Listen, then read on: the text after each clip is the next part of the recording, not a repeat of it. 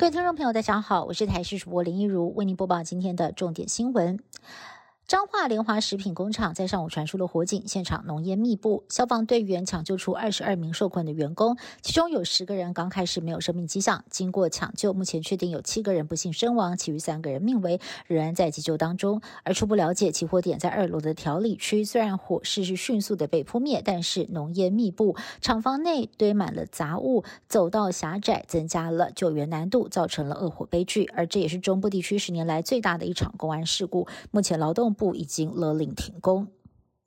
王子复仇记二连胜，长荣集团创办人张荣发二零一六年过世之后，密封遗嘱载明，遗产由二房独子张国伟单独继承。不料大房三子张国正不满，向法院提告，一审张国正败诉。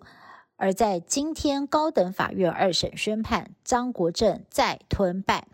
法院就列出了四大理由，认定遗嘱有效，包括了遗嘱撰写时张荣发认知功能正常，而且签名也是由张荣发亲自签署等等。外界估计，扣掉特留份之后，张国伟继承的遗产应该超过了一百四十亿。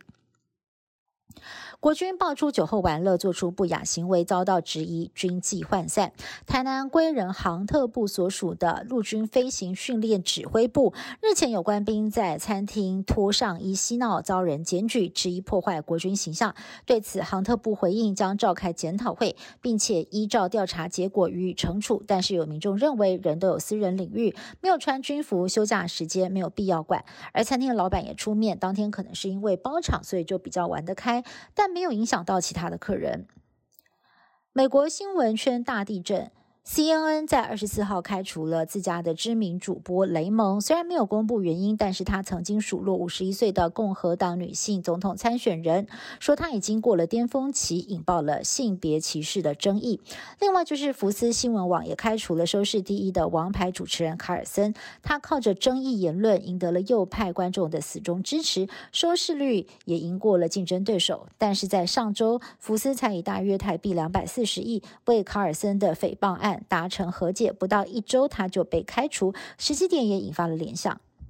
德国首都柏林二十四号陷入交通噩梦，有抗暖化团体在全城三十几个地方发动粘马路示威，成员用强力胶把自己的双手粘在马路上，造成了交通大打劫。警方耐心劝说，并且使用去渍水。